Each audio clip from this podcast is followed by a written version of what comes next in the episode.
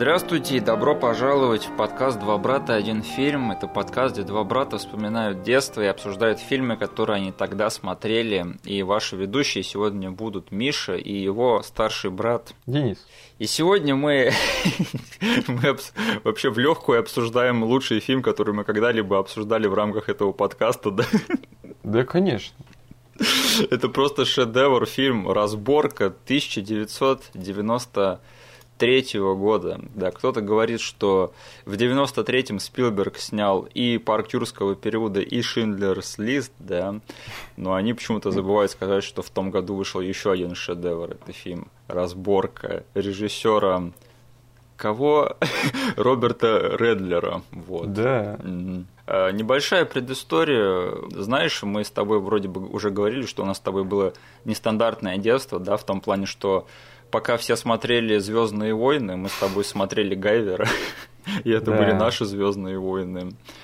А, так вот, пока все, наверное, смотрели Рокки и парня каратиста, мы смотрели разборку. Да. Это лучший способ, как я могу описать свое впечатление и свой опыт с этим фильмом. То есть, единственное, я открыл, переоткрыл этот фильм для себя уже в эру интернета, потому что я думаю, как и у всех в свое время, у меня был период, когда я с помощью торрентов находил всякий трэш, который я смотрел в детстве, и который думал, типа, о, что это я такое смотрел, надо пойти разобраться.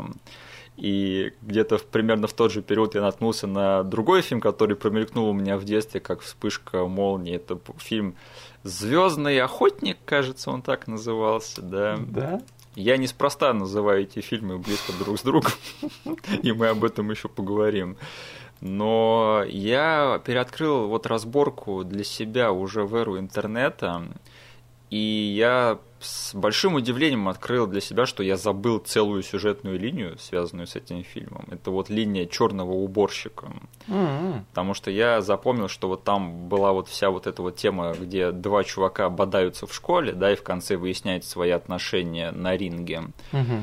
А потом я смотрю этот фильм уже в хорошем качестве, ну, в относительно хорошем качестве, скачанном с торрентов, и такой смотрю, ха, так это ж парень-каратист, только с, не с азиатом уборщиком, а с черным уборщиком. Я такой, угу. окей, понятно. Мне очень интересно, что ты скажешь по поводу своих воспоминаний об этом фильме из детства. Вот как этот фильм появился, какое он произвел впечатление, и как он исчез из нашей жизни? Ты можешь просветить меня на этот счет? Слушай, я сразу скажу немножечко автопную вещь, но слушателям, я думаю, важно это будет услышать, потому что каждый раз, когда Миша говорит торренты, он, конечно же, шутит. Да, я говорю, торренты это Netflix, э, Amazon Prime, Hulu. Э, Hulu, iTunes, Quibi. Кто знает, что такое Quibi? Никто не знает, что такое Quibi. Ну ладно, он уже закрылся, да. Да, это все шуточные торренты от Миши. Конечно, он все это находил в эру интернета в легальных местах. Так да. вот, а, этот фильм да. мы, кажется, еще ни один фильм не обсуждали, который у нас был записан на каких-то подпольно сделанных кассетах два в одном, три в одном. Кстати, да, это у нас кассета появилась, она даже не в официальной обложке была. Да, то есть э, тогда был целый под, под тип, что ли, кассет. То есть ты мог купить просто фильм, о котором можно судить по обложке. Угу. То есть, когда вся кассета отдана одному тайтлу, у него сзади написан какой-никакой синопсис, есть э, там главные роли и все такое, ты там мог сказать, ткнуть пальцем на витрину, сказать, мама, купи мне вот этот фильм. Но откуда-то в нашей библиотеке появлялись фильмы, которые я никогда не покупал, потому что их нельзя было купить. Я не помню ни одного магазина, где продавались такого рода кассеты. Угу. Но они раз за разом пролезали каким-то э, способом нашу библиотеку и появлялись там просто на полке стоящие, на которых было написано каким-то кривым почерком два фильма, и зачастую они были написаны неправильно. Например, вот именно из-за таких э, кассет в свое время у нас появился такой как бы парадокс нашего VHS рынка русского. Это то, что Стивен Сигал снимался только в фильмах, которые назывались Ника. Угу. Целый franchise, да, Нико 1, да, Нико 2, Нико 3. Все просто писали на этих кассетах Нико 6. Все. Это тот же чел, который был в фильме Нико первый, да. И разборка была одним из тех фильмов, который просто был вот таким double feature на кассете. И я, к сожалению, не смогу сказать, откуда у нас брались эти кассеты. Ты что, пришел момент звать в этот подкаст наших родителей? Вот э, у меня есть теория, что все, кто тогда участвовал во всем этом VHS-буме, да, то есть да. они обменивались этими кассетами друг с другом, типа оставляли, забывали их. И было какое-то место, с которым наша семья просто не соприкоснулась, да, откуда эти кассеты берутся. Но зато там из, у знакомых других семей у них был доступ к таким. То ли это я могу представить, что это какой-нибудь радиорынок, uh-huh. либо просто какая-то палаточная фигня, где стоит мужик просто со столиком и продает там то, что он сам рекомендует. Да. И это супер подпольно сделанные кассеты. Мы в таких местах почти не затаривались. Этот мужик, наверное, самый озвучил этот фильм. Да, да. Вот, то есть э, мы один раз приходили в такое место, и даже в тот раз мы утащили оттуда две кассеты, у которых были нормальные обложки. Да. Это какие а, были кассеты, помнишь, нет? Это была кассета «Призрак в доспехах» аниме и мультфильм, как же, «Вторжение в Америку»? А, да-да-да, два мультфильма, которые я посмотрел в детстве, и такой, чё?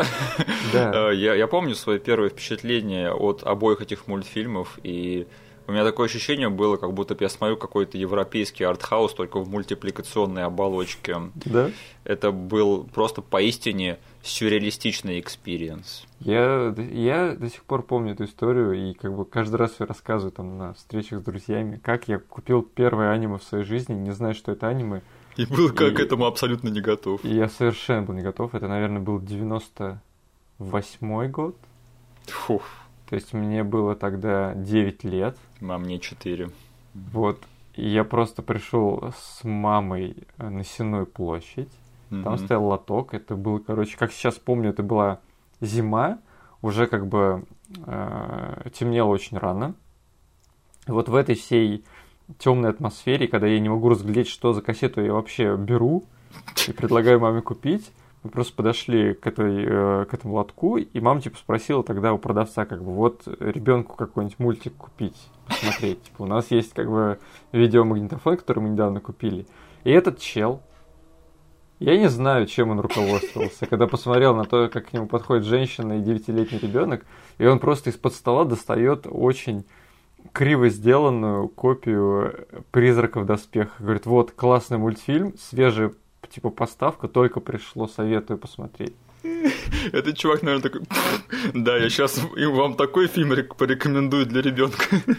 Да, то есть, э, и мама, ну, как бы, э, это было впервые для моей мамы, как бы, вот, одна из первых покупок вообще кассеты. У нее не было выбора, э, как бы, Ей пришлось только полагаться на выбор этого чувака с кучей кассет. Она такая, ладно, хорошо, берем. И вдобавок мы взяли Типа на сдачу купили этот мультик «Вторжение в Америку». Э, я, пока ты говорил, я додумался до двух вещей. Во-первых, я в свое время находил этот мультик в интернете, то есть не для скачки или просмотра «Вторжение в Америку». Угу. И, в общем, он как был ноунеймовским, так и остался ноунеймовским. То есть это вообще угу. ничто и ничего из себя интересное не представляет. А вот э, история про призрак в доспехах, то есть получается, у нас с тобой есть э, пропуск и разрешение на то, чтобы обсудить призрак доспехов в рамках этого подкаста, потому что это да. мультфильм нашего детства. Да. Как интересно-то. А, я думал, что первое аниме, до которого мы доберемся в рамках этого подкаста, это рано или поздно будет э, тот VHS-ный Хелсинг. Да. Но «Призрак в доспехах» заранее застолбил за собой место первого аниме, которое я посмотрел. Вау. Это то есть, я, я думаю, что все в ту эру открывали для себя такие странные аниме, там, как Акира, например, да, угу. Или, не знаю, помоги мне, какое еще долбанутое аниме можно было открыть в свое время на VHS? Ну, э, есть типа более долбанутые вещи, до которых я э, гораздо позже дошел, но я слышал историю о том, что кто-то смотрел в детстве Кайт девочку-убийцу. А, окей. Кто-то, в детстве смотрел э, оборотней, Джинро, кажется, они называются в оригинале. Угу. То есть это супер мясные, очень э, такие взрослые аниме Как по части насилия, так и по части всякого сексуального контента. Манускрипт ниндзя. Я точно думаю, что это аниме травмировало парочку наших да? сверстников в свое время на VHS. Угу.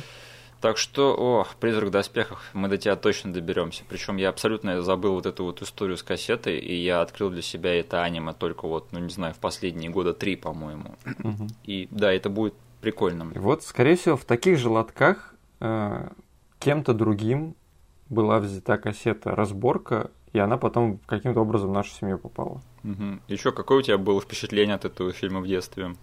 И так, ладно, я сейчас начну немножечко фанбоить, потому что, когда я смотрел этот фильм сейчас,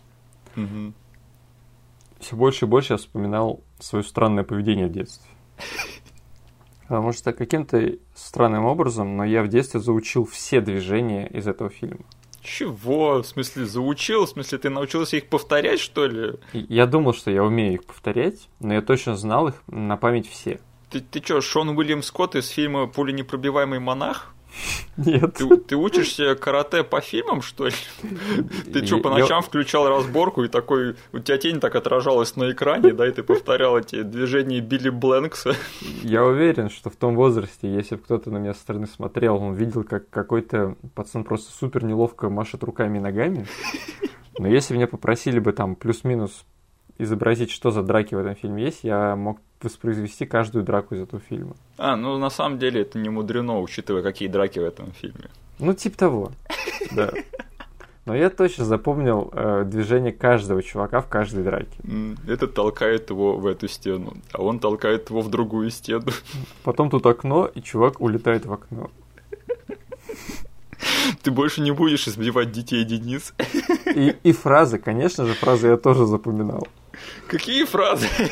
Вот эту вот. Эта фраза «ты больше не будешь бить детей, Ли» я запомнила на всю жизнь. Ладно, это крутая фраза, да. да. Но она единственная крутая фраза в этом фильме. Я в первый раз узнал о шутке про то, что нельзя бить человека в очках из этого фильма. И тоже mm-hmm. запомнил на всю жизнь эту, эту фразу. Да, Бэтмена мы с тобой тоже поздно посмотрели, да. Да. Mm-hmm. Блин, когда все смотрели Бэтмен, мы смотрели про то, как уборщик учит накачанного школьника быть накачанным. Блин, знаешь, я э, зарегистрирован на сайте Letterbox. Это, короче, да. сайт, где ты отмечаешь свои просмотренные фильмы. Угу. И там можно заходить, читать рецензии пользователей на тот или иной фильм. И я, короче, Э, поддался искушению, я обычно этого не делаю, решил посмотреть, кто что написал по поводу фильма «Разборка» э, на Литербоксе. И, короче, мой самый любимый комментарий э, на том сервисе к этому фильму, он звучит примерно так. Значит, рецензия «Пол звезды стоит». И текст, короче, «Я обожаю своего 45-летнего сына-школьника». Ладно, мы должны сразу сказать. Давай просто есть, э, перед тем, как мы начнем вообще что-то описывать, я думаю, нужно в двух словах про сюжет. А, да, я с удовольствием. Смотрели парня-каратиста? То есть парень с мамой переезжает в город из-за проблем с работой у его мамы. Да. Идет в новую школу, у него начинаются проблемы, он находит себе сенсея, который помогает ему кулаками справиться со всеми проблемами. Это если в общем. Да, да. Там, конечно, есть еще подсюжет. Мы можем даже удариться в небольшие подробности и сказать, что даже такие элементы, как то, что э, главный герой и главные булли в этом фильме, что они не поделили между собой девушку, угу. и с этого начинается их вражда. А еще да. есть такие элементы, как, то есть у главного героя есть свой сенсей, который позитивный, и у главного Були тоже есть свой сенсей, который очень такая негативная а, сила природы. И в конце концов все разрешается на большом поединке, на спортивном соревновании, да, и, возможно, в этом фильме нет э, этого «You're the best around». Да. Э, в этом фильме есть своя песенка на тему спортивного монтажа, да, и того, как надо качаться. Угу. Так что если что, вот э, по пунктам от А до Б до С и так далее, этот фильм просто повторяет один в один формулу парня-каратиста, да. Ну, и тут как бы нужно еще сказать, я одну деталь забыл сказать, которая для меня на самом деле была сейчас немножечко, она как бы важности прибавила, что ли, этому фильму, что я, вот я про эту деталь только забыл, что, оказывается, у наших двух сенсеев есть э, незаконченная история еще до всего этого конфликта. Да, это представьте, если бы этот... Э, я сейчас себя чувствую очень-очень стыдно, но как зовут сенсей из парня-каратиста? Мистер Мияги. Мистер Мияги. Если бы мистер Мияги и Кризи, если бы у них типа было прошлое, если бы, например, они там встретились на войне в Корее в свое время. Они бы бежали друг на друга в момент, когда объявили бы мир. Да, при том, что мистер Мияги, кажется, китаец, да, а не кореец. Но, да, он китаец. Я извиняюсь. Я тоже забыл про этот элемент, и вообще, э, я когда вообще с тобой у нас зашла тема по поводу этого фильма, ты сразу такой, фу, это тот фильм с Билли Блэнксом, я такой, с кем? И я как бы вот всю вот эту тему, что вот был черный сенсей, что типа ну, примерно, не знаю, 40 даже, если не 50% всего фильма завязано вот на персонаже сенсея, черного уборщика. Я почему-то у меня совсем как-то из памяти это напрочь как бы э, выветрилось. Mm-hmm. И поэтому я вот этот фильм, когда я пересматривал его в свое время, я полностью как-то открыл для себя этот фильм уже вот только, ну, его сюжет только вот в этом возрасте, да. А вот это почему-то у меня все забылось к чертям. То есть у тебя главным героем был школьник и все? И я вот, я помню, что он там э, тренировался, и я помню, что он в конце вы, выйдет на поединок с главным хулиганом. Но вот всю эту тему про сенсеев я почему-то напрочь забыл. Mm-hmm. Причем я смотрел этот фильм несколько раз в детстве, и я должен был все это запомнить. Но это было очень странно. Такое странное ощущение, что ты вот вроде бы знаешь фильм, и потом его по-новому как-то открываешь для себя. Блин, у меня есть очень плохая шутка, ты ее потом вырежешь, если посчитаешь на недостойно этого подкаста. Но, знаешь, раньше кассеты страдали тем, что они были в очень плохом качестве. И первое, что страдает в плохом качестве, это яркость фильма. Мог ли ты не заметить Билли Блэнкса на плохой кассете? Э, в чем-то смешно, а в чем-то, может быть, и правда, да. Я сейчас сразу вспомнил э, историю, которую мне рассказал наш преданный служитель Ильюха, с которой я до сих пор иногда еду в автобусе и вспоминаю эту историю, начинаю ржать посреди там, публичного места, прямо как Джокер. Это когда он рассказывал, что э, он смотрел пиратскую версию пункта назначения 3, и там на моменте, когда эти школьнички начинают слетать с американских горок, там, короче, этот негр держится за перила чтобы не улететь. И там в этой экранке были видны только его белые зубы. Ну, блин, мы смотрели, что могли. К сожалению, первое, что убивается в плохом качестве, это яркость. А, кроме шуток, на самом деле это реально могло произойти. Да. Фильм «Разборка», его снял режиссер Роберт Редлер. А, на секундочку, режиссер других, другой классики класса Б из нашего детства. Во-первых, это лучший из лучших один и лучший из лучших два. А, у тебя есть какое-то сильное мнение по поводу этой франшизы? Я... Как это? Вот мы начали этот подкаст с таких фраз, что там, пока другие люди там наслаждались Звездными войнами, Бэтменами, да, мы смотрели разборку. Так вот, я тебе даже скажу, пока люди наслаждались даже вот таким отстоем, как лучший из лучших. Да. То есть он отстой по сравнению со Звездными войнами, да? Да. Мы даже до этого отстоя в свое время не доросли. Мы смотрели отстой, произведенный еще ниже, чем лучший из лучших. О культовости лучший из лучших я уже тогда примерно понимал. То есть, mm-hmm. потому что очень многие мои друзья смотрели этот фильм, mm-hmm. э, и вот они ставили его там. Бывали люди, которые там говорили, вот там, лучший из лучших, Рокки, Рэмбо, то есть вот в таком ряду. Плюс э, франчайз на самом деле не сам последний, потому что там, блин, Рик Робертс снимается, черт возьми, ну, в первой части, во всяком случае. То есть, и там сколько частей у этого фильма, блин? Их, их четыре, по-моему. Четыре, mm-hmm. вот. То есть разборка не удостоилась никакого продолжения. Да, и поэтому даже этот франчайз, который как бы должен был притянуть меня к экрану как мелкого пацана, который любит боевые искусства, типа в фильмах, угу. но даже такой роскоши у нас не было.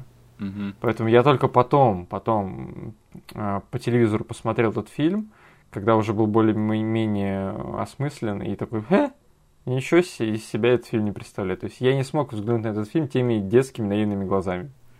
Я никогда не смотрел первых лучших из лучших, я смотрел только вторую и третью часть. И во второй части они там мстят за Криса Пенна, которого убивают. Да? А в третьей части там Эрика Робертса и нет, там только как его, Филипп Ри вроде бы его зовут. И он вроде режиссером там потом выступает даже. Возможно, потому что Роберт Редлер не снимал третью часть. Да, и там в третьей части этот э, Филипп Ри борется с неонацистами. Mm. А Филипп Ри четвертую снял. А, окей. Где там он борется с русскими, да. Угу. И, да, сценарист разборки, чувак по имени Стюарт Гибс, э, сценарист еще одной классики нашего детства, агент по кличке Спот. Классика с Дэвидом Аркетом.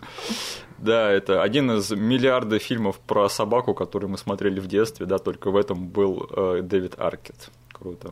И еще, наверное, да, надо сказать, что Билли Бленкс, который играет черного уборщика сенсей в этом фильме, он какая-то не совсем последняя личность, как я понял, да. Смотри, ты что вообще про него знаешь? Ну, я сейчас э, как бы провел research, я узнал про него две вещи. Во-первых, что этот чувак, он изобрел тайбо. То есть вот, это... это главная вещь, да. И знаешь что? Так. Этот факт я знал до интернета. Ну, ты крутой. Да. Изучал, наверное, по фильму «Разборка. Боевые искусства» и узнал этот факт, да? Нет, знаешь, раньше были а, очень популярны телемагазины. А, окей. Я э, каким-то образом не знаю, мне сейчас кажется, что это было какое-то очень скучное лето, когда я фоном ставил телемагазины. Угу. Обычные телемагазины были переводом а, роликов с западных каналов таких. Угу. То есть наши мало что снимали. То есть э, наши там вроде всякие вапороны только локализировали с нашими актерами. В остальном они просто переводили уже существующие видеоролики. Ага. Так вот, на одном из таких выпусков телемагазина я наткнулся на видеокассету с Тайбо и увидел там своего старого знакомого, который обучал меня карате на протяжении всего моего детства, Билли Блэнкса. Это что, типа кассета, которая может оказаться на Best of the Worst? Это спокойно может оказаться, вот знаешь, э, то есть у ютуберов, которые делают такой ревизит в эру э, VHS-ных реклам. Где люди продавали свои типа мастер-классы на кассетах, да. да. Только у Билли Блэнкса это человек, который смог это протолкнуть, и это стало прям популярной в рамках целой страны Америки. Угу. И еще одну вещь интересную я про него узнал, что у него было камео в фильме Джек и Джилл Адама Сэндлера. Да. А, да? Да, он сыграл в Твистер с его систер. Э, видимо, не только у Аль Пачино и Джонни Деппа было камео в этом фильме, еще и у Билли Блэнкса. Да, слушай, Билли Блэнкс, в общем, я так понимаю, он э, звезда фильмов э, экшена категории с, наверное, даже не Б. Да. То есть он даже не уровня Стивена Сигала или Жан-Клода Вандала. Он, Конечно, он уровня скорее Оливье Грюнера, да. Да. То есть его бы в «Неудержимые 4» точно бы не позвали, но в разборку в «Маниле 2» вполне вероятно. Да. Окей. А ты смотрел какие-нибудь еще его работы или знаешь ли его по каким-то другим фильмам? Я знаю его по фильму, по фильму, который я хотел посмотреть все свое детство. А, начну немножечко издалека. Я думаю, все, кто в то, в то время смотрел VHS, и у, у, хоть у кого-нибудь была кассета от такой фирмы локализации, как Екатеринбург Арт. Ага. Эта кассета была прикольна тем, что у них был самый большой рекламный блок перед фильмом. Угу. И на одном из этих рекламных блоков я наткнулся на фильм, который назывался «Король кикбоксеров». Окей, я не помню такого. Вот. Если ты сейчас попробуешь зайти там на страницу этого фильма в кинопоиске, возможно, у тебя какие-то флешбеки появятся. Это фильм, в котором Билли Блэнкс играет злодея. Вот это бы я посмотрел. Премис этого фильма в том, что есть, короче, кинокомпания, которая снимает экшн-фильмы. И у них самые крутые экшн-сцены, потому что они тайно убивают актеров на съемочной площадке. Вау. То есть Билли Блэнкс играет чуваков, который дерется с ними, и в конце, как бы без спецэффектов, он там вот, и сцена, которая мне запомнилась из трейлера, что он просто взял одного чувака и подвесил его на крюк. Чит. Этим его убил, режиссер это снял, типа, и вот эта компания занимается вот такими вещами. Блин, это премис, который впереди своего времени, по-моему, шагает. Да. И, типа, главный герой это другой э, э, актер, который очень часто мелькал тогда в боевиках категории С, это Лорен Авидон. Да. Ты его можешь там знать по серии фильмов «Не отступать и не сдаваться». Он там во второй, третьей части снимался. «Не отступать и не сдаваться 2. Штормовое предупреждение». Э, русский медведь против американского орла. Да? Да, С, мать его, Хьюзом в главной роли. Ролик этого короля кикбоксеров, он мне настолько понравился, что я, блин, все детство хотел посмотреть этот фильм, но так его до сих пор и не посмотрел. И вот Билли Блэнкс для меня, я, кажется, даже эту, эту рекламу видел до фильма «Разборка», и для меня Билли Блэнкс был вот тем вот злым, он просто очень реально злого персонажа играет в этом фильме, король кикбоксеров. Он для меня просто был дико злым чуваком, который умеет классно драться. И, блин, каково же было мое удивление, когда я увидел его в роли очень доброго уборщика в школе. А потом очень доброго инструктора тайбо на кассете, да? Да. Но если вот сейчас посмотреть трейлер, например, «Короля кикбоксеров» и вот посмотреть фильм «Разборка», заметно, насколько на самом деле талант Билли Блэнкса в разборке не использован на полную потому что в то время была какая-то определенная прослойка фильмов, которые были прям ну супер отстойные, у которых там 5 на кинопоиске, на MDB оценка, но они слишком компетентно для своего бюджета сделаны по части драк. Mm, да. То есть, если взять тоже того же, там, не спать не сдаваться, не сдаваться 3, да. там, блин, уровень очень близок к гонконгскому. Я, да, я могу порекомендовать посмотреть кому-то драку финальную из э, третьих «Не отступать и не сдаваться», где там двое братьев дерутся с седым чуваком в аэропорту. Угу. Я прямо был впечатлен, когда я первый раз увидел эту драку. Да. Вот. И «Король кикбоксеров» сделан на таком же уровне. И, блин, как же обидно, что чел, который отвечал за драки в разборке, не был вот настолько упоротым по части там а-ля гонконгской постановки. Да, давай, раз уж мы зашли на эту тему, поговорим на тему драк в разборке. То есть, ну, там особо смотреть не на что, так? Да, взгляд со стороны, потому что я смотрел этот фильм всей семьей, Mm-hmm. И как-то от Насти я получил такую характеристику этой драк. Они очень тяжелые. То есть каждый удар ты видишь, как он начинается. Причем он начинается не ударом, а замахом большим.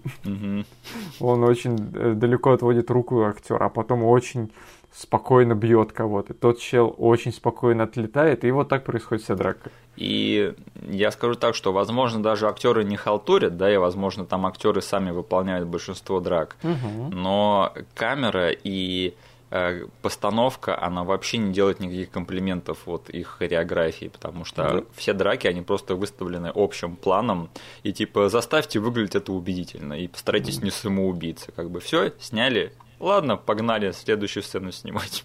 То есть мне вот просто такое впечатление сложилось, что где у обычного фильма цепочка производства драк выглядит как, как так, что у тебя есть есть режиссер, угу. есть отдельная команда, которая ответственна за постановку драк, которая больше в этом шарит, типа у них как бы больше экспертизы во всей этой э, области. И есть люди, которые будут по итогу в, в кадре махать руками и ногами. И задача этой команды, типа вот эти два слагаемых по бокам от них свести тому, что получится что-то очень классное. Угу. Здесь же как будто вот этого звена постановщика драк просто не было. Был режиссер, который сказал, ну, у меня есть чуваки, которые умеют драться, деритесь, а я вас просто сниму общим планом. И чуваки, которые совершенно не знают, как ставить драки, но умеют просто махать ногами и руками. И поэтому это выглядит просто очень топорно, к сожалению. Итак, э, тогда почему же, в чем секрет того, почему мы с тобой все-таки так сильно обожаем этот фильм? Ну, э, давай так, первая причина для меня, и которую мы уже вскользь озвучили, это то, что для меня это был первый сюжет того, как неудачник-школьник превозмогает э, и дает люлей э, хулигану. Да. Для меня это был первый, как бы, фильм вообще этого поджанра, можно сказать. И очень на много лет, как бы. Потому что я «Крота пацана» относительно поздно посмотрел. Я «Рокки» относительно поздно посмотрел. И похожие фильмы, где есть какой-то какое-то превозмогание, вот этот вот э, тренировочный монтаж, такая типа штампованная вещь. По-моему, такие сюжеты называются типа underdog story. Да, да. Mm-hmm. То есть для меня этот фильм был единственным underdog фильмом на очень многие годы в детстве. Mm-hmm. Кстати, странно, что я в детстве воспринимал карате пацана как би-муви. А многие годы спустя я посмотрел его нормально и такой, блин, да это хорошая драма на самом деле. Да которая еще и, по-моему, Оскар получила, да, за лучшую мужскую роль второго плана, по крайней мере, номинацию, да. Серьезно? Ну вот этот Пэт Марита, который сыграл мистера Мияги, он же Оскара номинацию, по-моему, получил. Блин, да. Офигеть. Да, да, you're the best around. Вот для меня, Карате пацан, ты сейчас тоже попал прям в точку, когда сказал, что ты читал фильмы Б-муви. Я тоже думал, что это просто mm-hmm. никому не нужно и еще один эти подражатель разборки. Типа, эй, какого хрена этот фильм копипастит с разборки, да? Да. Самые умные два чувака мелких сидят в России такие думают, что карате пацана сняли после разборки. Да. Денис, это не копипаста, это архетипы, понимаешь? Они повторяются из фильма в фильм на Да, протяжении да, да. нескольких поколений. Это нормально все. Так, хорошо. Превозмогание над самим собой. История андердога. Э, Я еще скажу от себя, что я на самом деле с тех пор, как я переоткрыл для себя этот фильм, я его пересматривал, наверное, раз пять или шесть. Чего? Да, вот сейчас для этого подкаста, вот с тех пор я пересматриваю его уже раз в пятый или шестой. Для меня это такое дежурное летнее кино. Круто. И я ничего не могу с собой поделать, я постоянно возвращаюсь к этому дурацкому фильму, потому что я его так сильно обожаю. Я не знаю, в нем есть что-то такое комфортное, как будто бы комфортная пища какая-то. Просто оборачиваешься в этот кусок дерьма и маринуешься там. Помнишь тот образ э, школы американской, который ты там вот сформировал на основе тех фильмов, которые ты смотрел на кассетах? Так, Вот э, мне кажется, этот фильм это вот квинтэссенция всех этих штампов про школу, мгм. и поэтому я как бы все детство, учась в школе, я просто дико завидовал американским школьникам, когда смотрел любой фильм, где они фигурировали. Потому что я смотрю, блин, они, у них здоровенное здание, они почти не учатся, они целыми днями сидят на лужайке рядом с этим зданием. У них здоровенные пистолеты уж у учащихся. Да, здоровенные пистолеты, учителя и директоры никакой власти не имеют над ними. О, директора играет чувак из пятого элемента. Да, да, да. То есть их привозят в школу, их увозят из школы. То есть я думал, что Америка это просто э, победитель по части реформы образования. Так вот, этот фильм это квинтэссенция всех этих штампов, и поэтому еще с этой точки зрения мне нравилось в детстве его смотреть, потому что я прям как будто бы в этом, в стране мечты оказался. Причем э, персонажи этого фильма, они еще жалуются, да, то есть, что у них школа неблагополучная. Да. Вот ведь, э, блин, нытики. Э, Надо сказать, что школа в этом фильме, она, она еще не настолько трешовая, как школа из фильма «Класс 1999», да, Все к этому идет. да, но она уже на пару шагов дальше по трешовости от школы из фильма «Факультет», да. Да. То есть школа из, из разборки, она вот такое среднее звено между трешовостями этих двух школ. Да. То есть, э, возможно, как бы там люди все такие же говнистые, но и уже приносят э, э, стволы в школу, да, и там показывают их. Но на банды они еще не делятся, да, то есть еще дайте еще пару лет, в общем. Разборку сняли в 93-м, да, вот до 99-го там а- абсолютно точно образуется вот то же самое. И сенсей из злого дадзё, он точно станет киборгом, да, и придет учить физкультуру. Блин, вот это ты нашел связь и вышел на нее очень элегантно. Это все, о чем я мог думать, когда я сейчас пересматривал, потому что я недавно пересматривал класс 99-го и такой, блин, да мне кажется, мы тут нашли неофициальный приквел этого класса 99-го года, потому что тут все сходится. Говношкола, короче, Патрик Килл Патрик. Как бы все к этому идет. Окей, но надо сказать, что, наверное, мы с тобой любим этот фильм так сильно, потому что, несмотря на то, что он взял вот этот вот архетип э, сюжета парня-каратиста и привнес в него свою какую-то изюминку и свои детали, которые сделали этот фильм абсолютно уникальным по своей природе. Да. Например, вот в э, фильме «Парень-каратист» там как бы главный герой, он на самом деле школьник, хиленький такой, и ты за него болеешь, да. А главный герой в разборке это какой-то бодибилдер, которого случайно занесло в старшую школу. Он, наверное, как Билли Мэдисон, да, вернулся там через 10 лет, чтобы закончить школу. Я вот смотри, как-то в детстве у меня вообще Мгм. не было никаких пре- претензий к тому, кто играет у школьников. Ты типа думал, я когда сам дорасту до этого возраста, я также буду выглядеть. Именно. То есть я думал, что окей, старшие классы это все. Ты уже 40-летний мужик одной ногой в могиле. Но сейчас как бы мы уже с иронией смотрим на вот тот кусок в истории кинематографа, когда только 30-летние мужики играли школьников. Но, блин, как же забавно было слышать, когда я вот с семьей смотрел, э, и как-то они этот фильм еще не смотрели ни разу, но, знаешь, фильм открывается, точнее, как-то после титров, первой сцены, это когда наш главный герой с мамой подъезжает на тачке. И первая фраза, которую я слышу от Наси, это они точно мама и сын. Ну, это, это так некомфортно было смотреть, потому что, блин, они разыгрывают вот эту сценку, но ты просто видишь, что это два человека одинаковых по возрасту, плюс-минус. Ну, по крайней мере, он влился как бы в свою среду, потому что там целая школа таких людей. Да. которые не по возрасту туда ходят. Э, слушай, вот э, в парне каратисте, насколько я помню, там как бы уходит какое-то время э, на то, чтобы мистер Мияги начал тренировать Дэниела Сана. Да. А вот тут как бы происходит как, короче, они встречаются, и сам уборщик такой, я тебя буду тренировать, чувак, ты типа будешь драть всем задницы после моей тренировки. Он такой, да, окей. Такой, все, понеслась, зачем тратить время на развитие персонажей и характеров? Да нет, все, встретились, погнали тренироваться. И сколько вот у тебя по ощущениям они тренировались э, за весь фильм? То есть сколько там времени прошло? Э, один раз они отпускают фразу мимолетом, которая нам примерно дает понять э, время между началом тренировок и окончанием первой части тренировок. Это месяц. Угу. И дальше еще какое-то время проходит, поэтому я примерно для себя подумал, ну, 2-3 месяца. То есть э, тебя с этой информацией не посмешил момент, когда в финальной драке главный герой сдирает с себя футболку, и у него там такие эбзы, как будто бы он, не знаю, всю жизнь, каждый день пробегал 100 километров и отжимался 100 раз. Я этот э, момент также защищал перед своей семьей потому что у них были ровно те же претензии, что у тебя. И, во-первых, я прибег, прибег к самому действенному аргументу.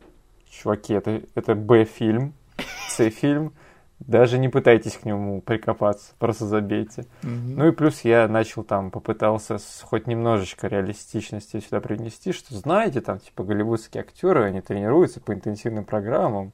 Возможно, этот чувак реально каждый день по 12 часов фигачил в зале два месяца. Ну нет, конечно же, это просто, блин, это С-фильм, что вы хотите? Э, в общем, главного героя тут играет товарищ по имени Кен Скотт. И его можно знать по роли Рафаэля в «Черепашках ниндзя» 1 и 2. А, знал про это, нет? А, я это знал, и мне кажется, мы с тобой даже в каком-то из подкастов мельком об этом говорили, нет? Возможно, да. Либо мы просто говорили об этом чуваке, и я тогда вышел на его страницу и увидел mm-hmm. это, но как бы не проговорил. Да. И еще мы знаем его по роли в фильме Звездный охотник. И этот фильм, который у меня однажды прямо было такое искушение добавить в наш список просмотров, но я что-то пока не отважился. Но это просто вот этот фильм, это одно из самых наибольших в моей жизни моментов, когда фильм произвел на меня такое неизгладимое впечатление в детстве на VHS – и который я потом посмотрел в нормальном качестве и такой, блин, что это за кусок дерьма, который просто сняли на одной э, автостоянке за одну неделю. Блин, я его с тех пор не пересматривал. То есть ты говоришь, что это все-таки так, настолько плохой фильм? Ты его даже не видел каких-то кадров из него вот сейчас нет, в современности? Нет. Максимум, что я видел, это вот обложку на кинопоиске. Все. Я, я не знаю, я могу тебе порекомендовать, возможно, оставаться в этом забвении, чтобы не расстраиваться. Но вот когда я уже увидел, вот что из себя этот фильм представляет, блин, это было просто больно. То есть это вот даже, это вот реально этот фильм заслуживает того, чтобы попасть на программу Best of the Worst Led Letter Media, потому О-о-о. что это вот реально вот такой вот уровень, да. Окей. Просто я его запомнил тоже, как и ты, таким очень напряженным триллером, да, да, пугающим. Да. Там, блин, вот эта шайка э, футболистов, как я помню, или что-то такое, угу. или, или группа поддержки, что-то такое. Они по городу бегают от этого гребаного хищника, да, который за ними охотится. И там даже директрисе отрубают голову или кому там, а, учителю по физре вроде бы. Угу. Я, я детстве все это запомнил, так охренел. И потом посмотрел это в нормальном качестве и такой, блин, вот это просто дерьмеца, я сейчас хлебнул. Блин, этот фильм настолько меня в детстве впечатлил, что когда вышел второй Jeepers Creepers, я считал его, типа, плохой калькой с того фильма. Я, как большой нелюбитель фильма Jeepers Creepers 2, говорю, что Jeepers Creepers 2 выглядит как, блин, номинант на премию Оскар по сравнению со Звездным охотником. Блин, окей. Э, да, я самый большой комплимент, который я могу сказать в адрес Кена Скотта в фильме «Разборка», это что он старается. Ну, то есть да. они взяли накачанного чувака, который умеет явно драться, и сказали, парень, ты сейчас первый половину фильма играешь парня, который не накачан и не умеет драться. Да. И он, вопреки всей своей физиологии, пытается это сделать. И у него не получается. Но попытка засчитана. Да. Мне на самом деле без э, дураков более или менее понравился актер, который играет этого главного булли в этом фильме, Кен Маклеод, да. Да, и он, слушай, он сыграл персонажа, которого хочется хейтить. Да, Джонни Лоуренс местного разлива. Угу. Да. Э, да, там есть сцены, когда его прямо травит его сенсей, и он играет довольно-таки натуралистично в этих сценах. Мне, мне это понравилось, да. Да. Э, к сожалению, этого актера больше нигде никогда не было видно. По-моему, разборка это его единственный credit э, в его послужном списке, да. Но, м. видимо, видимо, хватило ему голливудского experience а с этим фильмом. Самое, наверное, основное и большое отличие между разборкой и парнем-каратистом, это что вот есть вот этот замут между сенсеями. Угу. У них есть давняя вражда, потому что Билли Блэнкс, его же Билли вроде бы зовут в фильме, да? Да, Кена зовут Кен. Вот это, блин, фантазию проявили вообще. А, почему этого злого сенсея не зовут Патрик? Почему его зовут Ли? Да, тут какое-то странное, как это, расовое, типа, недопонимание, да, потому что... А, хотя у меня есть теория на этот счет, потому что вот Патрик Килпатрик, он тут играет этого фаната боевых искусств, да, угу. и, возможно, они таким образом хотели выставить его как позера, который, типа, настолько, типа, фанат этой азиатской культуры, что он даже себе на азиатское имя поменял. Блин, вот если там, какую бы оценку я не ставил этому фильму, угу. но там, не знаю, процентов 40 от этой оценки всегда будет... Э, персонаж и роль э, Патрика Килпатрика в этом фильме. Потому что он еще в детстве мне запомнился, как, знаешь, такой один из highlight ов этого фильма. Угу. И, боже, насколько же я сейчас его еще раз оценил, потому что все, что с ним связано, оно настолько классно. Я не знаю, я наслаждался каждым моментом с ним в кадре. Если дать ему крутой шлем и крутой плащ, то его вполне себе можно называть Шреддер. Да. да. У него есть типа свой мини-клан, да, которых да. он тренирует и избивает, если они фейлят что-то. У него да. очень, э, как бы, нарочито картинная, картина обставлена его рабочее место, его алтарь. Там да. какие-то секиры, блин, перекрестием висят. Этот чувак в своем фильме, короче, просто. Да, то есть, и ты смотришь на вот персонажа, каким он выставлен в самом начале фильма, то есть это просто дефолтный хулиган, который шляется с брательником по вечеринкам там и наводит шороху.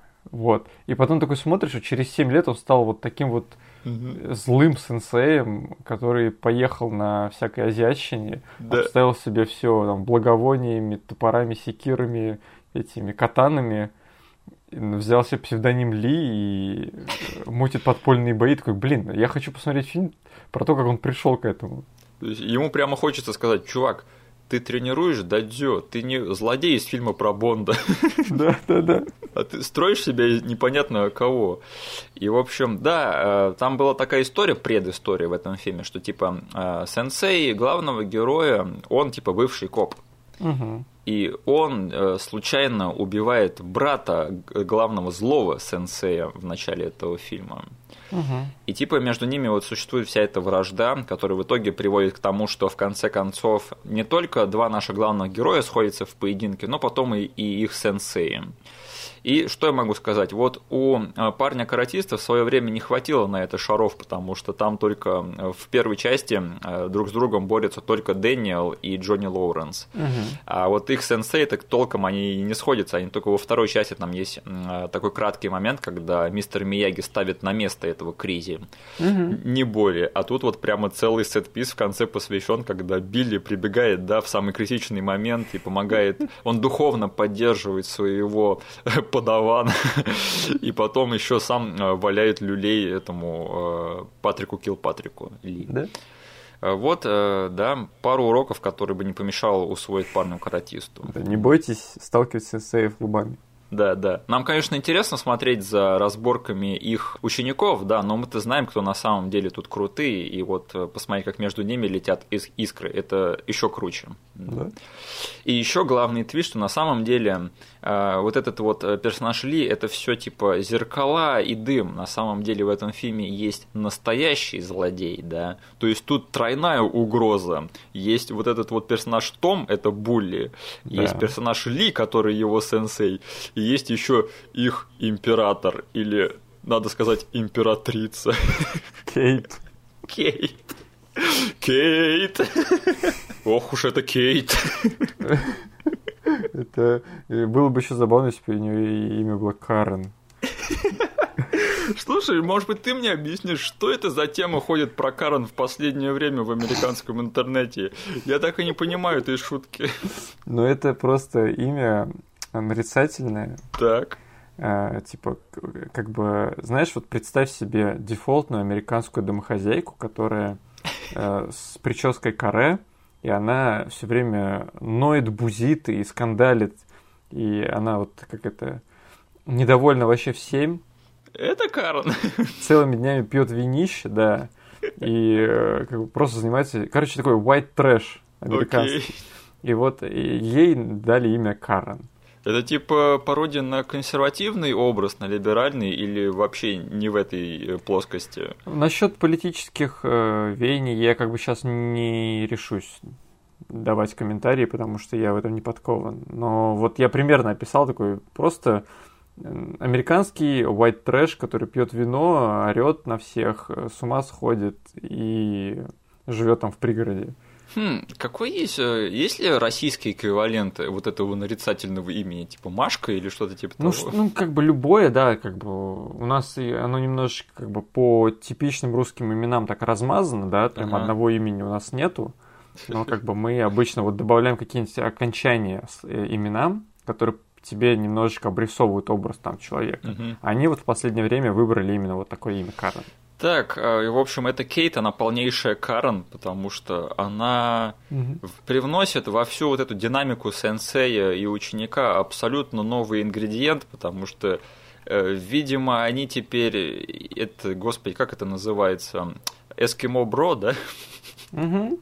Когда, в общем, двое мужчин делят одну женщину. Э, Причем у этого Тома, да, у главного bully, у него, в общем, есть девушка, которую он ревнует главному герою. Ее играет Кристин Тейлор. Угу. У него есть его, типа, sidekick, девушка, которая постоянно по ходу фильма к нему клеится. И есть Кейт, которую, с которым у нее точно есть какая-то сексуальная связь. И эта Кейт, она еще и, судя по всему, сексуально связана с его сенсеем. Вот это, блин, просто любовный шести-семиугольник, я не представляю. Как... Вот сюда не хватает только добавить самого Билли, да, к этому пятиугольнику каким-то образом, и маму главного героя, чтобы у них вот был просто вот абсолютно шведский стол. Блин, ты не представляешь, насколько тяжело мне было в детстве разобраться вообще во всем, что там происходит, потому что, то есть, нам дают сначала э, э, ты помнишь, как появился, как появляется в этом фильме главный злодей, то есть Том? Он а... идет со своими дружбанами в обнимку да, с одной да. девушкой, с брюнеткой. Да. Я только смотрю, ага, это его девушка. Они вместе тусят, он ее обнимает. Потом он подходит к блондинке и целует ее. И я в детстве такой сижу, такой, а что, так можно? А потом он целует другую блондинку. А потом он целует другую блондинку, взрослую. Я такой, а что, так можно? А потом эта блондинка целует и, типа, тусит с Ли. Я такой, что происходит? Мне не этому учили мама с папой. А, какой, оказывается, секс-позитивный фильм, да, очень прогрессивно. О, господи, надо бы поговорить про все это, потому что вот я на самом деле хочу даже ответить, отвесить небольшой поклон этому фильму, потому что они сделали типа главные соблазнительницы в этом фильме, реальную соблазнительницу, и что она реально соблазном привлекает главного злодея типа на темную сторону силы, да. Плюс я знаешь еще что увидел в этом фильме? Педофилию, потому что это школьник, а она взрослая женщина. Вот почему они нанимали 30-летних. Так вот, смотри, э, ты согласен, да, в том, что вот э, Джули и Кейт, они как бы девушки одного типажа? А, да, есть такое. Я во всем этом увидел какую-никакую поэзию. знаешь, то, что вот, э, что Тома привлекают вот такие вот девушки одного типа, да, Мгм. и том, что э, у Ли с Кейт, возможно, происходит то же самое, что в будущем произошло бы у Тома с Джули. И поэтому э, Тома не привлекает Джина, да, потому что она абсолютно другого типажа. Да, хотя, казалось бы, она должна его привлечь. То есть мы тоже, как бы с Настей обсуждая, склонились к тому, что гораздо интереснее было бы, что... Точнее, не интереснее, гораздо логичнее было бы, потому что если бы он замутил с Джиной, потому что они оба ходят на этот карате-кружок, Да. она типа прется по нему и не проще ним мутить. Как, блин, вот, чувак, у тебя под боком есть э, девушка, которая сохнет по тебе и гораздо больше тебе подходит. Да. Э, Да, это абсолютно поэзия, точно, а а не потому, что они брали в этот фильм, короче, прохожих. Я специально сюда все это сказал, чтобы из тебя вытащить это, этот факт. Да, это, это как поэзия, оно рифмуется. Да. Да, да, да. И Джон Мэл Решер – это ключ ко всему этому. Да, и, и его бизнес по продаже очков с глазами. Блин, эти очки, я их помнил все детство, после того, как у нас этот фильм пропал из коллекции, да, и я прямо вот один из самых ярких э, моментов, которые я запомнил из всего этого фильма, это вот те очки, и когда у него этот Том сначала, типа, э, сдирает с него эти очки, да, он берет, надевает новые, поворачивается к нему и лыбится, типа, смотри, у меня еще одни. И он ломает их, козел. Эх, сломал отличные очки. Так, а, да, и еще очень большое отличие от э, карате пацана это в том, что, ну вот в карате пацане там, как в принципе, ты можешь отнестись, э, отнести себя эмоционально ко всей этой любовной линии между Дэниелом Саном и персонажем Элизабет Шу, потому что она была в токсичных отношениях с э, Джонни Лоуренсом, да, они порывают в начале фильма, и потом уже весь фильм завязываются отношения между э, Дэниелом и Элизабет Шу. А, а тут главный герой ведет себя как абсолютный придурок в том плане, что вот есть девушка, да, и у нее есть парень. И он лезет к ней и лезет, лезет и лезет. То есть, чувак, когда тебя, до тебя дойдет, что у этой женщины у нее уже есть ухажер. Почему ты пристаешь к женщине, у которой уже есть вторая половинка, у которой уже есть партнер? Он сам тебе уже говорит, чувак, отстань от моей девушки. Когда ты отстанешь от моей девушки, козел, мы все еще в отношениях. Это не твое дело. Это не твое дело, что между нами происходит. Просто отстань от нее. Нет, он к ней лезет и лезет. Он уже получает по шапке за это. Два раза, по-моему, три. Нет, он все равно продолжает к ней лезть. И, черт возьми, он своего добивается, да. Молодец, развел хорошую рабочую пару, что я могу сказать, да. У меня такое ощущение сложилось, да, что, возможно, Том не совсем идеальный товарищ в начале фильма, и, возможно, какая-то токсичность есть в отношениях между ним и Джули. Но, блин, Какое-то дело главного героя, я не понимаю. Вот он реально, он видит ее в библиотеке, такой смотрит, о, э, сим- симпотная девчонка, да, и идет с ней заигрывать такой. Вот, вот ведь козел вообще. Вы так собираетесь меня заставить болеть за Кенна Скотта? М, это так не работает. да. Ох, ладно, ты очень хорошо все это описал, и все. Офигеть, ты даже спорить со мной не будешь, да? Ну, как бы, блин, я сидел, задавал те же вопросы. То есть там есть момент, когда наш герой, типа, может по наивности Мгм. это все делать, потому что он как бы не знает о том, как устроена эта школа, кто тут, типа, царь и бог, каким девушкам нельзя подходить разговаривать. И это ведет к довольно классической сцене, что, типа, он такой наивный школьник, новичок подходит Да. и сразу же огребает. И ему, типа, как бы там по первости говорят, ну ладно, ты новенький, ты не знал. Но когда он второй раз полез делать то же самое, и это сюжетно вообще никак не было обставлено, то есть он просто взял и сделал ровно то же самое, причем ровно в той же локации. Мгм. Это чертова библиотека. Вот. А потом третий раз он это сделал. Я такой, что, ладно, чувак, ты просто тупой. Он реально тупой, он просто не понимает, и до него просто не доходит. И нет ни, ни разу в фильме момента, когда он просто рефлексирует, типа, на тему того, а может быть, а, они не совсем друг другу подходят, да, возможно, он не совсем хорош для нее. Нет, он просто вот лезет и лезет к ней. Ну, этот фильм как бы должен тебя научить быть упертым. Э, на самом деле, э, этот фильм и правда происходит в какой-то своей реальности, потому что мы с тобой уже поговорили про сюрреалистичную обстановку в этой школе, да, и что там люди с пистолетами ходят. Какого хрена там сидит этот чувак, э, который не моется и который, типа, главный вонючка в этой школе, там, помнишь? Причем он комично грязный. Да, он выглядит так, как будто бы он только что вылез из канализации. Да, то, это, вот этот момент, когда, знаешь, этот Джон Мэлорешер его как бы знакомит с местными знаменитостями, да? Да. Это как будто бы другой фильм включился, вот буквально минуту. Там сидят неонацисты. Да. Помнишь, да, когда на тему неонацистов еще можно было пошутить, типа, в мейнстримном би-муви? Да, когда ты мог выставить школьников неонацистами. Да, и потом он типа показывает, там сцена в стиле дрянных девчонок, да, когда там показывают, типа, о, а тут, а, да? тут такое-то сообщество сидит, а тут такое-то. И там смотрят, неонацисты и чувак, который только что вылез из канализации.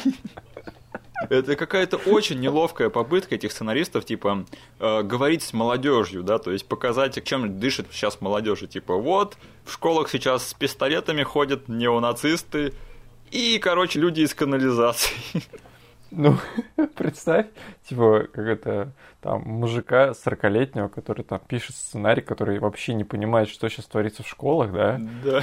И он такой, ну, наверное, там сейчас вот, вот в мои времена все было хорошо, а сейчас там, наверное, всякие нации сидят, всякие не, не моющиеся по месяцам детишки, с пушками все на голову ходят, директоров никто не слушает. Да, ну на самом деле я сейчас смеюсь, да, но я сейчас смеюсь только потому, что мне кажется, что это смешная попытка отобразить американскую школу. Как бы в плане того, что как бы это похоже на российские школы, у меня вопросов вообще нет, да.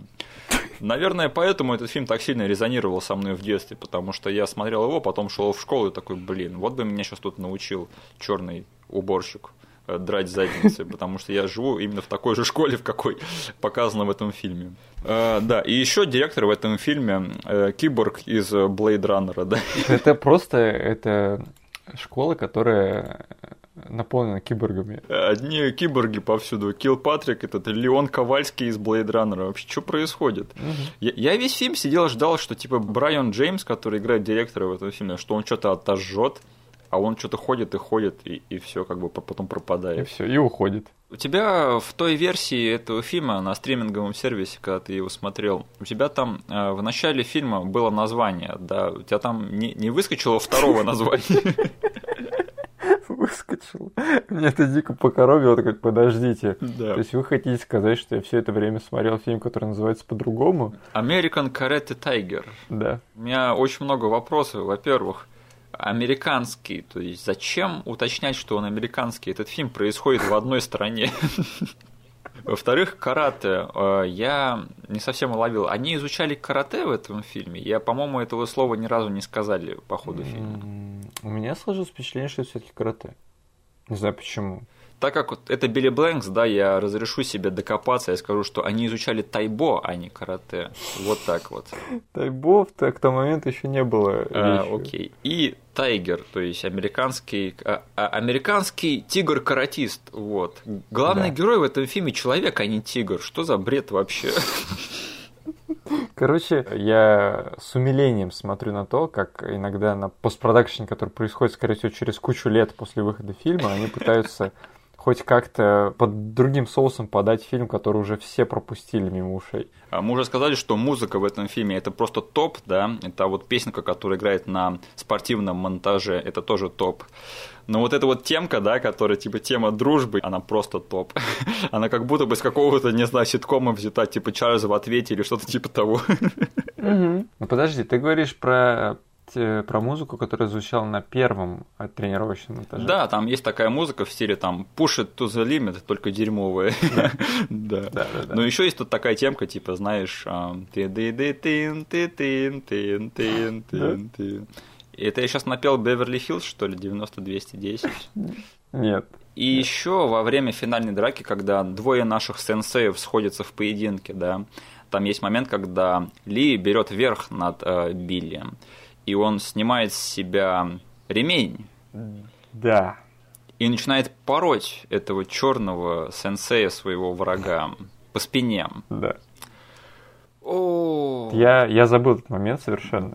я как его забыл. Хотя такой же момент из драйва я запомнил на всю жизнь. Надо нам уже работать над, над какой-то компиляцией, да, вот этих странных моментов, когда белые люди порят черных людей в старых э, фильмах Б-класса. Да. Посмотрим, что мы еще сюда сможем добавить. И последнее, что надо сказать, эм, у одного человека из этого фильма все-таки более или менее сложилась в итоге актерская карьера, да. Это Кристин Тейлор, который играет главный любовный интерес в этом фильме. Она играет Джули. Она будущая жена Бена Стиллера и звезда фильма «Вышибалы». Я думал, блин, какой фильм ты выберешь для того, чтобы представить ее? А какой еще, на твой взгляд? Певец на свадьбе? Я ее всегда помню не по вышибалам, а по друзьям. Где она играла эту долбанутую девушку Росса из третьего сезона, да? С лысой головой. которую Рэйчел развела на то, чтобы она обрила себе голову. Да. Кстати, Роз бросил девушку, потому что она обрила себе голову. Чё за нах? Блин, давай не будем разрушать образ нашего любимого ситкома. Не будем обсуждать все те моменты из друзей, которые сохранились не очень хорошо. Да. Окей, я, я поддержу. По крайней мере, в рамках данного выпуска. Да. А, а, я сейчас, вы не видите, но я подмигиваю. Да. А еще она снималась в очень большом количестве фильмов. И я когда, опять же, переоткрыл этот фильм для себя, я такой охренел. Это что, Кристин Тейлор или просто девушка на нее похожая? Нет, оказалось, что это реально она. Мгм. Вот это, знаешь, бывает у известных впоследствии актеров, то есть трешаки, в которых они снялись типа на заре своей карьеры, да. Кстати говоря, о друзьях, да, Дженнифер Энистон и Лепрекон, вот эта вот тема. Я так и знал, что ты это скажешь. Это я подготавливал для себя. У тебя есть еще какой-нибудь пример, который не так э, легко приходит в голову? Нет, я готовил себе, как это, плацдарм для вот этой отсылки Лепрекона и Дженнифер Энистон. Ладно, я спасу положение. Э, Жан-Клод Ван Дам в роли э, гея-каратиста в том фильме, который все знают по тому отрывку на ютубе, где Жан-Клод Ван Дам играет гея-каратиста. Можно еще этого Слайв вспомнить. Итальянский жеребец, кажется, так называется, да. Да. Э, Мой любимый фильм, да, из всех своих фильмов, что я смотрел со Слаем. Я, я сейчас пошутил, если что, я не смотрел итальянского жеребца. Мне такое кино вообще не интересно. Я, я обещаю, я клянусь. Блин, этот подкаст моя мама слушает. Да, и последнее, надо все-таки вскользь хотя бы упомянуть. Э, Джон Мэлори Эшер, Гэри из э, «Чудеса науки», да. Вот еще один след этого товарища в нашем детстве. То есть у нас тут уже второе 6 градусов двух братьев одного фильма. То есть мы поговорили про Килпатрика, да. И вот, пожалуйста, Джон Мэлори Эшер, он у нас был в «Чудесах науки», конечно же, в «Двойном драконе». И, пожалуйста, да, вот э, еще одна его золотая роль э, комедийного sidekick а. Да. Он везде играет одного того же перса. Наверное, в заключение надо сказать, что помнишь, когда выходил фильм «Никогда не сдавайся», Да. который был прямо такой жесткий ностальгии по вот этим всем рипофам карате-пацанам, да. Да. Мы с тобой вспомнили по- к- в те времена, помню, а, разборку, что типа мы такие, блин, это что, ремейк разборки, что ли? Я сейчас сразу, после того, как посмотрел фильм «Разборка», посмотрел трейлер Да. «Никогда не сдавайся», я смотрю, блин, у этого чувака есть свой Билли Блэнкс. Да, да, Джимон Хансу. Да, он, у них, э, знаешь, вот в этом фильме «Разборка» было движение, которое как бы ознаменовало то, что наш герой закончил тренировку. То есть у него каждый раз не получалось в ходе монтажей тренировочных одно движение, типа удар с разворота. Мгм. И в, в один момент э, у него типа это получилось, Билли Блэнкс ему типа показал большой палец, сказал, молодец, ты готов типа там Да. крушить черепа чувакам. Вот. Э, И такая же тема была использована и в «Никогда не сдавайся». М, Они, помнишь, лупили грушу, которая подвешена на таком кронштейне, Было дело, да. который туда-сюда отъезжает, и он типа лупил по ней ногой, и она очень далеко отъезжала. И там вроде бы тоже есть токсичные отношения Эмбер Хёрд с Кеном Жиганде. Да, но там нет злого сенсея, да. А, да, точно. Там сам по себе чел, сам себе сенсей. Да, там Кэм Жиганде сыграл вообще такую тройную угрозу в одном чуваке. Он там и сенсей, и булли, и, короче, просто и император всей этой школы. Да, и организатор этих боев. Кстати, Кэм Жиганде недооцененный чувак. Мне кажется, он вполне себе харизматичный. И он неплохо машет руками и ногами. Угу, угу. Итак, Денис, пришло время выбрать лучшего из худших. Ой, то есть я хотел сказать, э, пришло время сказать, будем ли мы пересматривать разборку. Блин, но ты забыл спросить меня о моих любимых моментах, потому что мы их более-менее разобрали, но остался еще один. Ой, извини, да, вперед валяй. В этом фильме есть очень странный переход. Один? К которому я в детстве был не готов. Один самый странный. В самом начале, когда Билли Блэнкс убивает э, там в драке этого брата главного злодея, да? Да. И вся сцена заканчивается тем, что он как бы очень хорошо там играет эти эмоции сожаления и скорби. Он типа почти плачет, смотрит как бы на всех этих э, подростков, которые вокруг него стоят, типа да. охуют, ахуют. Угу. И эта сцена вот с его очень грустным лицом сразу же переключается на что? На голову мужика, который моется под душем к очень плохо выглядящему голому мужику, моющемуся под душем. Никогда так, пожалуйста, не делайте, потому что в детстве я был не готов увидеть, во-первых, голову толстого мужика под душем, во-вторых, в таком переходе от драматичного момента. Да, что за неуважение к Билли Блэнксу, да, чувак старается. Это как будто бы комментарий по поводу его актерской игры. Да, то есть смотрите, вот, вот Билли Блэнкс играет, что он расстроен, а вот я, пузатый мужик, моюсь под душем. Заметили разницу? Я тоже нет. Блин, я тут сразу вспомнил э, момент из одного из своих любимых сериалов «Филадельфия всегда солнечно», да? Угу. Ты не смотрел серию, где они пародировали смертельное оружие? Нет. Там, короче, есть серия, где они сняли смертельное оружие 5 и э, типа дерьмовый такой видеосиквел с самой шайкой в главных ролях. И типа э, Мак, как он э, большую часть этого сериала, он был закрытым геем.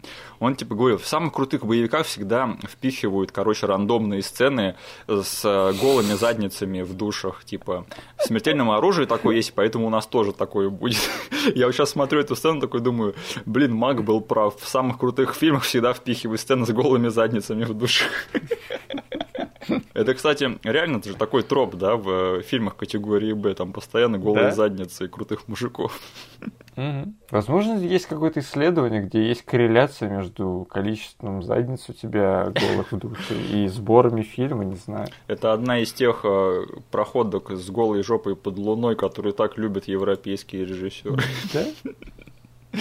Итак, Денис, э, какой фильм лучший из худших? То есть я хотел сказать, будешь ли ты пересматривать э, разборку? Слушай, этот фильм при этом пересмотре оказался намного более смотрибельным, чем я ожидал. Да. Намного более уютным, чем я ожидал. И то есть я словил на самом деле очень здоровую порцию ностальгии.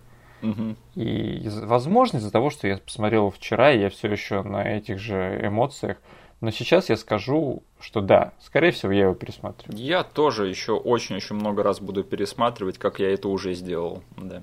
Но проблема только в том, что, к сожалению, я считаю, что вот это вот мнение, мое и твое, оно очень плохо транслируется на других людей. Потому что я не могу сейчас представить, что я кому-то советую этот фильм. Я с тобой не согласен. Я советую okay. этот фильм посмотреть всем на свете.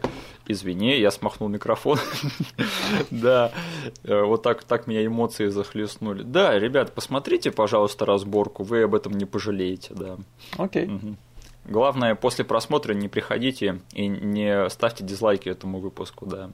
А наоборот, ставьте лайки, потому что нам это всегда очень важно, и мы всегда за этим следим, и мы всегда очень благодарны, когда вы это делаете. Да. Угу. Итак, переходим к финальной части нашего подкаста. Э, во-первых, я хотел сказать, что мы недавно, это казалось так, такой недостижимой целью, да, которая где-то там, за горизонтом. А нет, вот она, Денис, 50 подписчиков на Ютубе. Ей! Ставь сюда звук э, фейерверк. Ей! Да, господи, казалось-то так, что это, до этого майлстоуна еще и переть и переть, а нет, посмотри-ка, уже существует целых 50 людей на этом свете, которые готовы слушать наш с тобой бубнеж целые полтора часа. И даже, наверное, всего лишь половина из этих людей наши родные и знакомые друзья.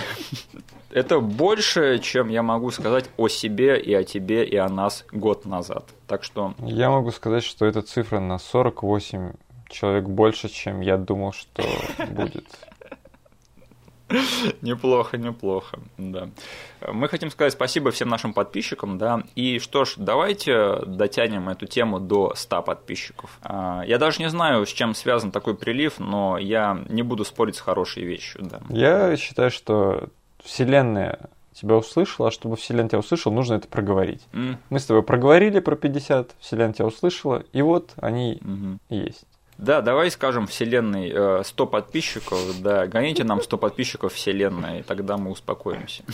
Да, так, далее. А, Люба написала, что когда ей пришло оповещение о новом подкасте про Ангел Чарли, у нее играла Smack My Beach Up. Это прям У меня вопрос, Люба, что ты слушаешь, черт возьми? в 2020 году. Лучше слушай Don't Call Me Hair Gel, вот что надо слушать в наше время, да. Да, но это забавное совпадение, да. Да? Так, Настя заступилась за фильм «Рыцарь дня». Ого.